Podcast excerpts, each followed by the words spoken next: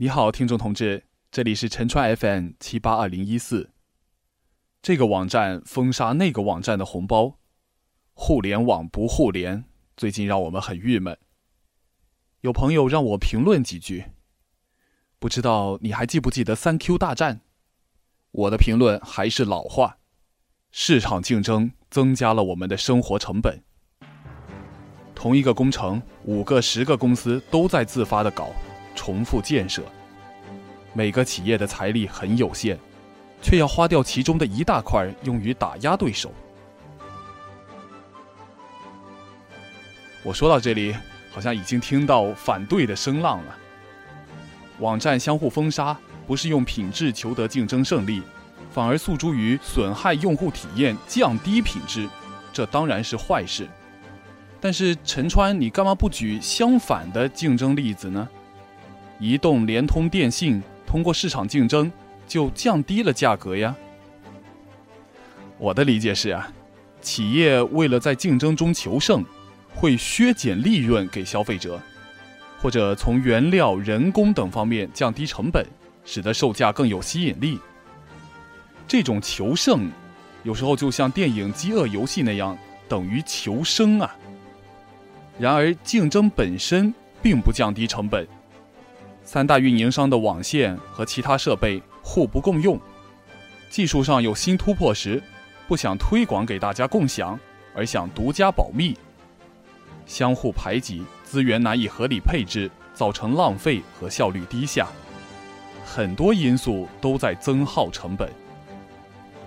但是，企业少给职工一点钱，就可以多给买家让一点利，或者说。企业少给劳动者一点工钱，就可以多给消费者让一点利。我们往往只意识到自己作为一个消费者所占到的便宜，却忘了自己还是一个劳动者。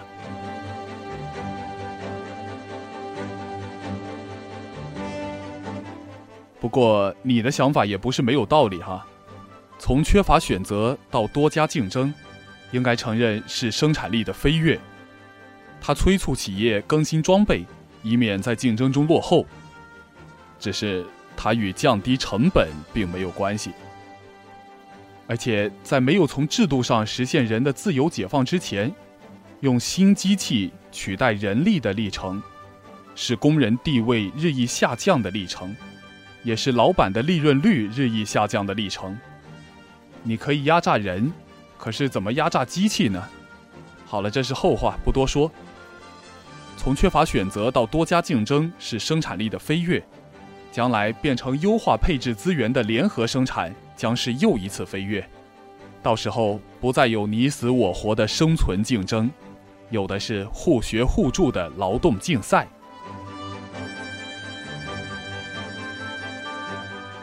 对了，想起来哈，在路上看到有专门贴牛皮癣挣工资的小伙儿，我就在他背后揭下了那些小粘贴纸，心里想到，这世上也还有专门接牛皮癣挣工资的岗位哈，忍不住笑了起来。如果没有小广告的贴和接，看似会让两群人失业，其实是为社会节约了两份资源。不管人力也好，财力也好，贴和接的这物力也好，这资源就可以投向更需要的民生上了，你说是吗？有什么不同的观点，欢迎来争鸣。陈川 FM，晚安。